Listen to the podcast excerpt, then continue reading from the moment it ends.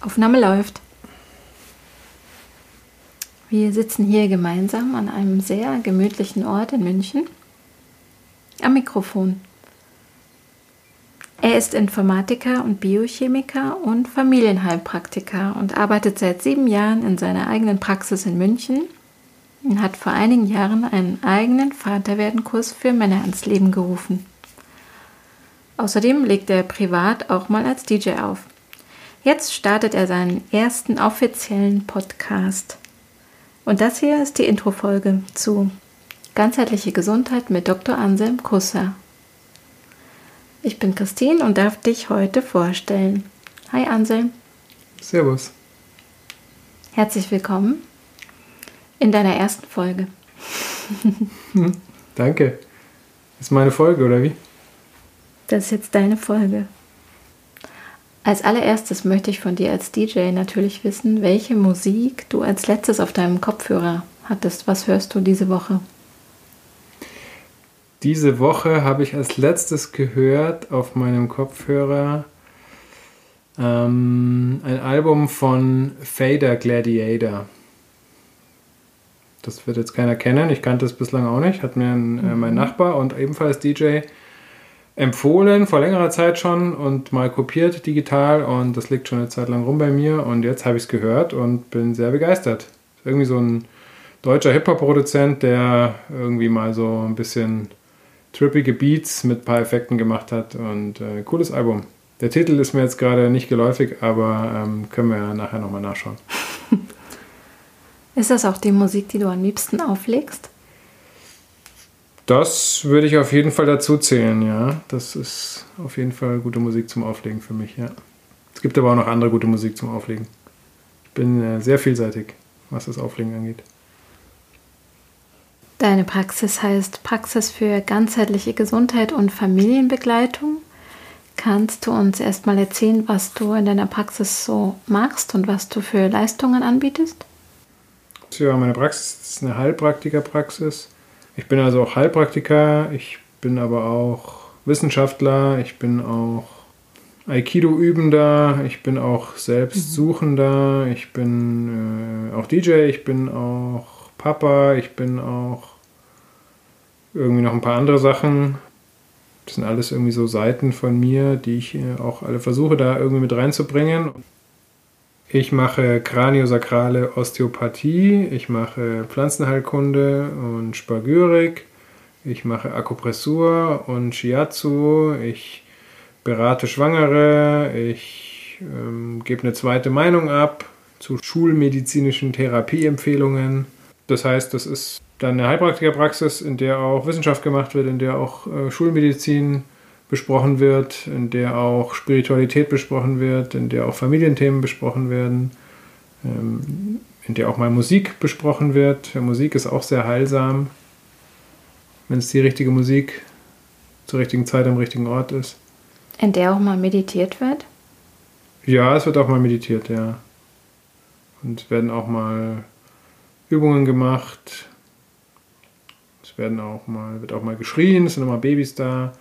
Es wird auch mal, es finden Kurse statt. Mein Vater werden Kurs findet ab und zu mal statt. Ja, du ja. bist selbst Papa und äh, du hast eben deinen Vaterwerden-Kurs auch schon erwähnt. Du führst regelmäßige Vaterwerden-Kurse für Männer in deiner Praxis, aber auch äh, im Geburtshaus oder auch online, deutschlandweit durch. Mhm. Magst du mal erzählen, wie kam es zu dieser Idee? Zu der Idee kam es durch meine eigene Erfahrung. Ich bin Vater geworden und habe danach irgendwie bemerkt oder festgestellt, dass ich da irgendwie auf vieles nicht vorbereitet war und habe mir dann überlegt, ja, ähm, hätte ich mich doch besser vorbereiten können, aber was hätte ich denn tun sollen? Und dann hat mir jemand anders die Initialzündung gegeben und gesagt, ja, dann mach doch mal einen Kurs. Und da habe ich mir gedacht, ja, hm, okay, eigentlich eine gute Idee. Und dann aber wird das überhaupt angenommen? Dann bin ich ins Geburtshaus gegangen, habe die Hebammen gefragt, wie die das finden würden, wenn ich mit äh, Männern arbeiten würde, die vor der Geburt ihres Kindes, meistens ihres ersten Kindes, stehen. Und das war eine durchschlagende Resonanz. Und dann habe ich äh, den Kurs entwickelt und angefangen im Geburtshaus diesen Kurs zu geben. Das war vor vier Jahren mittlerweile. Fast, ja.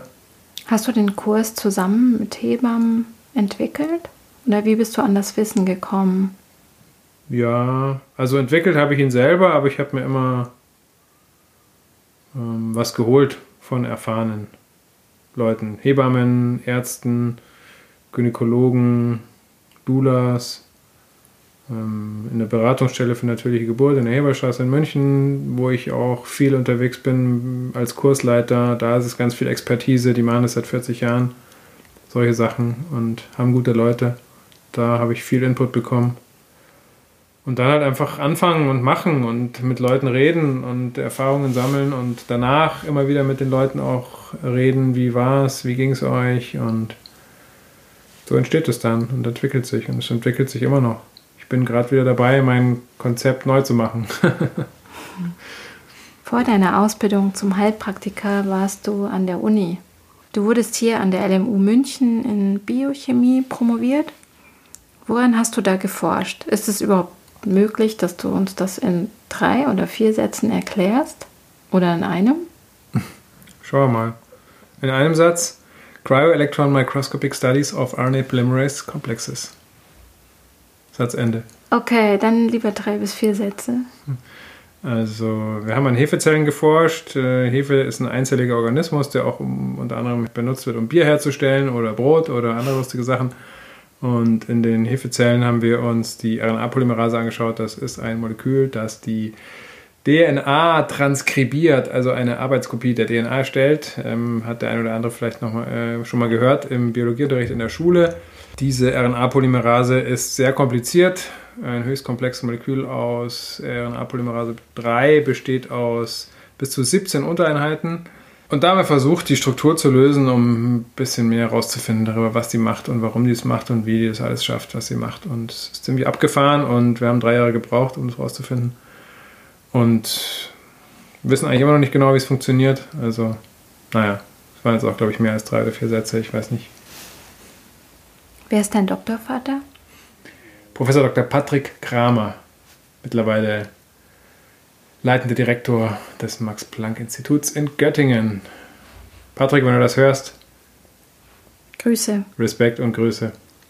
Genau. Wie bist du damals von deiner Stelle an der Uni als Wissenschaftler sozusagen in der Zellforschung zur Heilpraxis gekommen? Das hat viele,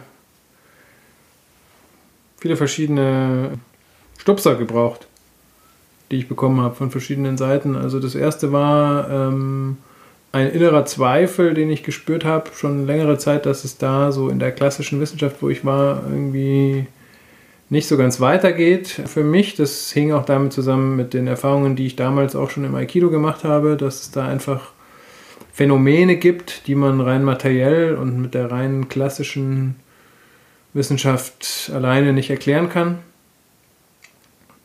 Und dann die mangelnde Perspektive nach dem Doktor.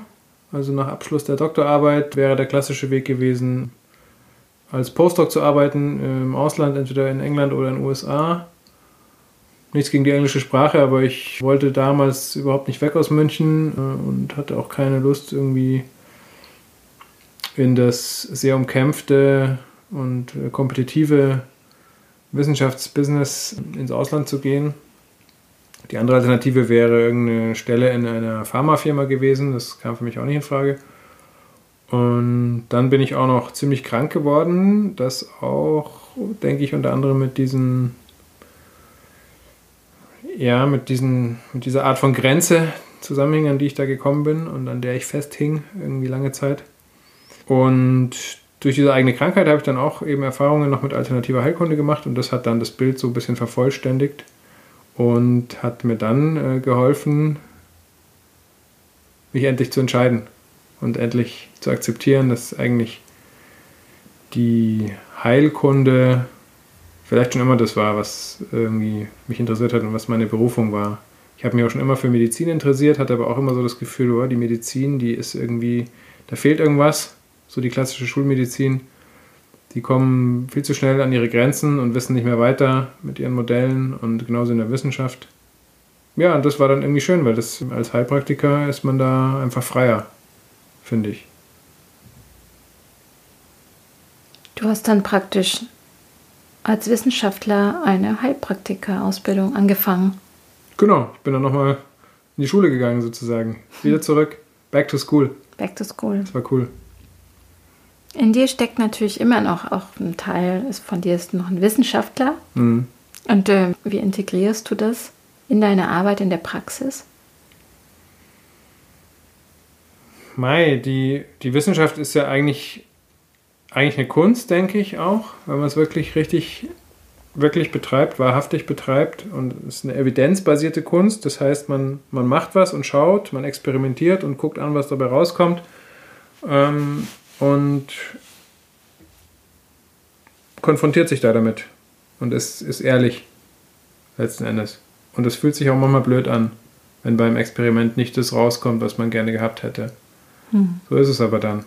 Ne? Und das, ähm, genau, das ist wichtig, das auch dann nehmen zu können und daraus wieder was machen zu können. Und das ist auch das, wie ich das, denke ich, umsetze in der Praxis. Ne? Wenn, wenn jemand zu mir kommt und ich mache dem einen Vorschlag, probieren Sie doch mal das und das, und er sagt, ja, damit kann ich aber nichts anfangen, dann fühlt sich das auch erstmal blöd an.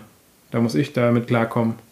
Und dann bringt es nichts, wenn ich dem noch zehnmal erzähle, dass das aber wie toll das alles ist. Wenn, wenn, wenn, wenn der damit nichts anfangen kann, dann muss ich eine andere Lösung finden für ihn.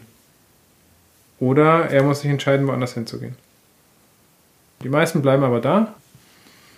Meistens schaffe ich es anscheinend, ähm, dass wir da irgendwie zusammenkommen. Und das ist das, was ganz wichtig ist. Für die, die Kommunikation auch, oder? Kommunikation, ja, und die Kommunikation findet ja auf Ebenen statt. Und ich muss, ähm, ne, wenn ich brauche mit einem zweijährigen Kind ähm, nicht über Differentialrechnung sprechen, wenn der gerade mal gelernt hat, wie die Eins aussieht. Also, ne, da muss es ja auf einer gleichen Ebene sein. Und genauso brauche ich mit jemandem, der ähm, noch voll auf der materiellen Ebene, auf der rationalen, äh, logischen, kognitiven Ebene ist von seiner Entwicklung, ähm, mit dem brauche ich vielleicht nicht über irgendwelche mentale Energie oder irgendwelche universellen Dinge zu sprechen. Ich wollte dich was zum Aikido fragen. Das hast du vorhin auch erwähnt. Du machst ja. schon sehr lange Aikido. Ja. Wie lange ungefähr? 15 Jahre, oder? Ja, übernächstes Jahr sind es 20. 20 Jahre Aikido.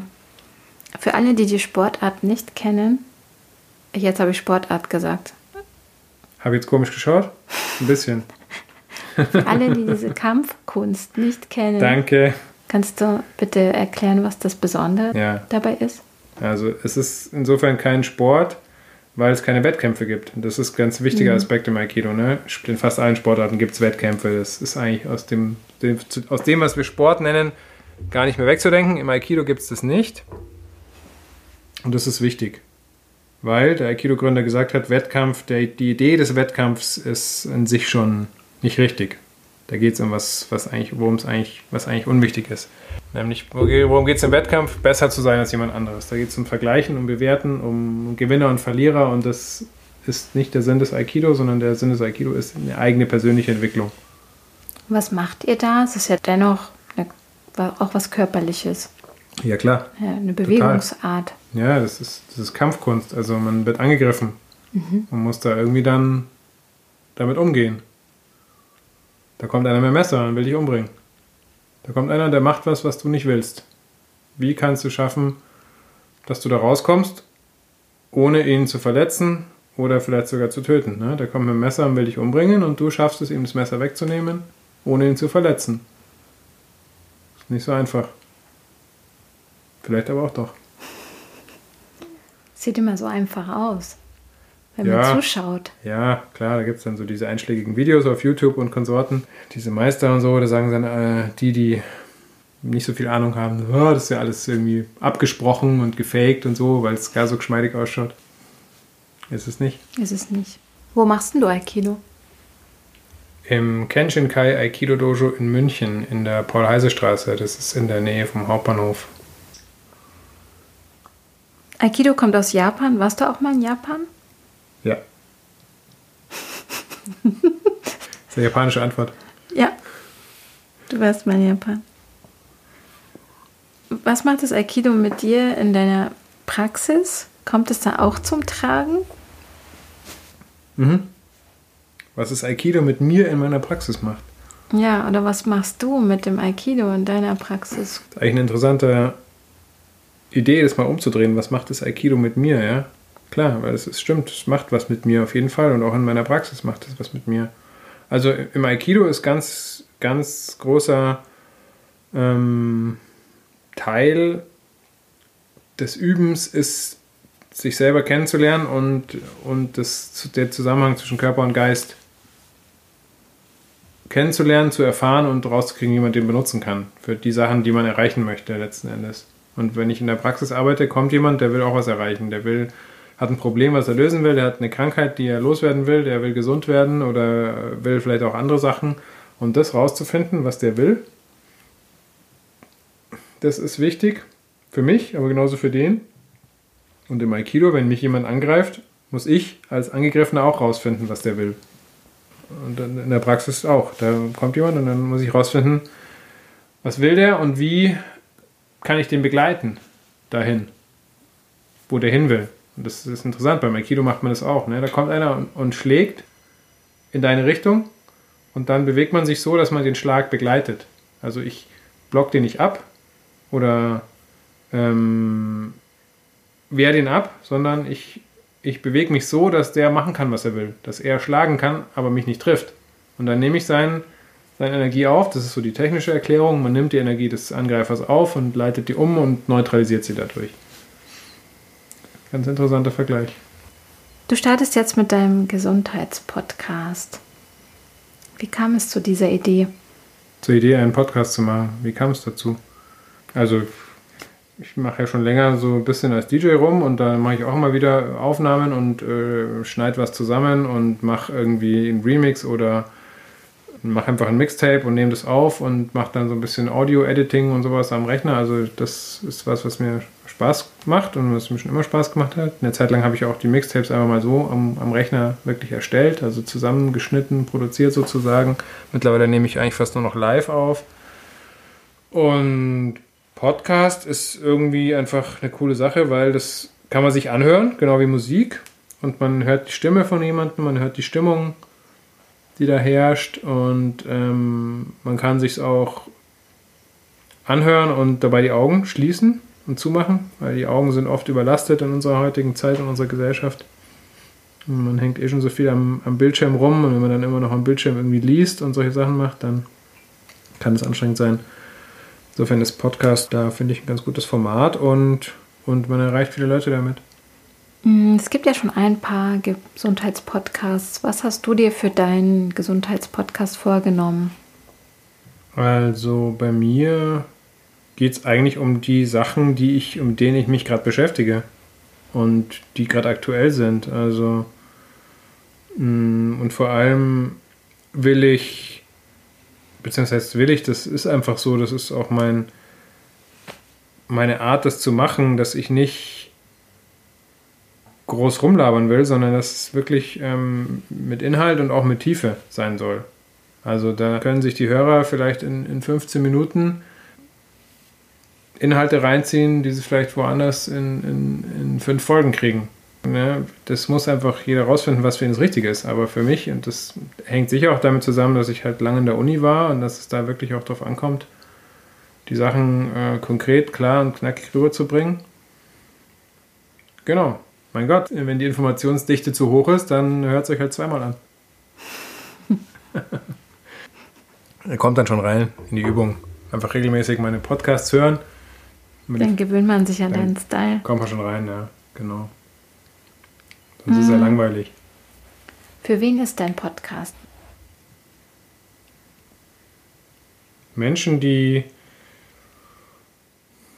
offen sind, die interessiert sind, die sich weiterentwickeln wollen, die, die sich für sich selber interessieren auch, die über sich selber was rausfinden wollen, ähm, die vielleicht nach Impulsen suchen, wie sie, ja, wie sie sich weiterentwickeln können und ähm, nicht nach was suchen, wo ihnen irgendjemand sagt, wie es richtig geht und was richtig und falsch ist, weil das darum geht es mir nicht, sondern das, also richtig und falsch gibt es nicht für mich. Es gibt nur für jemanden was, was passt und was, was nicht passt. Und was, was für den einen passt, passt vielleicht für den anderen nicht. Und das muss jeder selber rausfinden.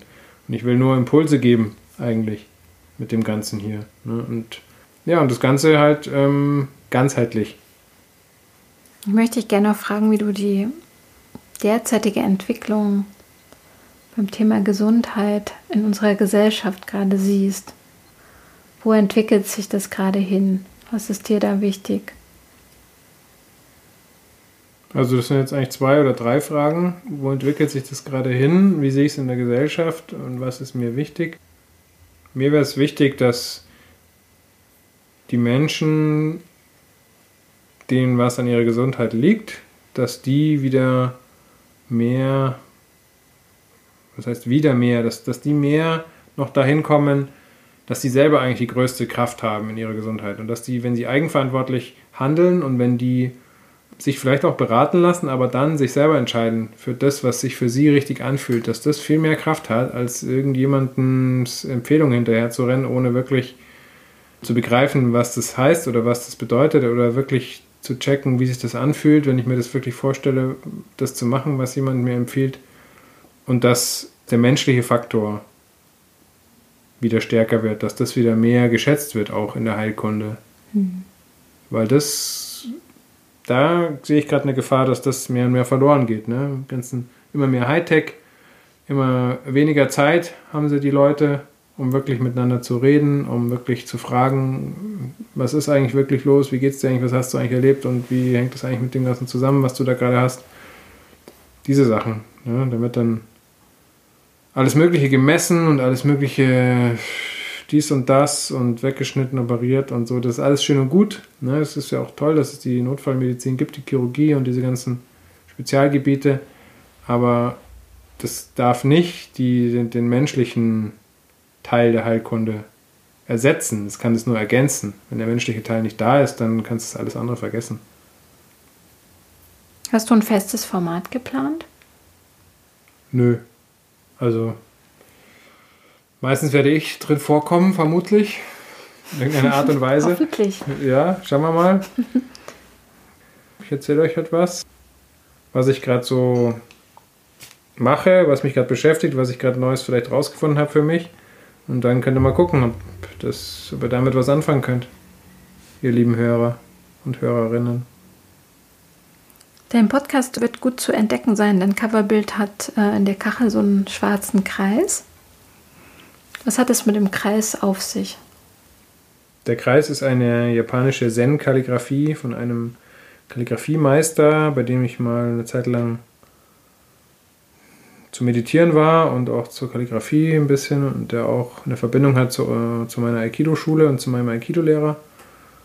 Und dieser Kreis ist auch das Symbol, was ich benutze für meine Praxis. Das Icon. Mhm. Die Bedeutung ist die Ganzheit. Mhm. Ganzheitliche Gesundheit heißt ja der Podcast und die Ganzheit als was Rundes, als was Ganzes. Und im, im Zen-Buddhismus, der Kreis ist das Symbol für das Universum, also das Ganze die gesamte Schöpfung, alles. Steckt alles in deinem Podcast drin. Gott, Universum, die ganze Welt, rauf und runter, Körper, Geist, Seele, alles da drin. Fangen wir mal klein an. Wie heißt deine erste Folge? Worauf können wir uns freuen? Freut euch auf die erste Folge. Ganzheitliche Gesundheit und Eigenverantwortung. Sehr gut. Die erste Folge nach der Intro-Folge. Nach dieser Folge, genau. Genau. Mhm. Abschließende Frage. Gibst du uns ab und zu ein paar Musiktipps? Hm, ich weiß noch nicht. Vielleicht. Das wäre doch eine gute Ergänzung zur Gesundheit. Das ist eigentlich eine ganz gute Idee. Hm. Denk mal drüber nach. Danke dir. Dann hören wir uns demnächst bei Ganzheitliche Gesundheit mit Dr. Anselm Kusser. In diesem Sinne. Ganzheitliche Gesundheit mit Dr. Anselm Kusser. Jetzt zu abonnieren auf Apple Podcast, Spotify und überall, wo es Podcasts gibt.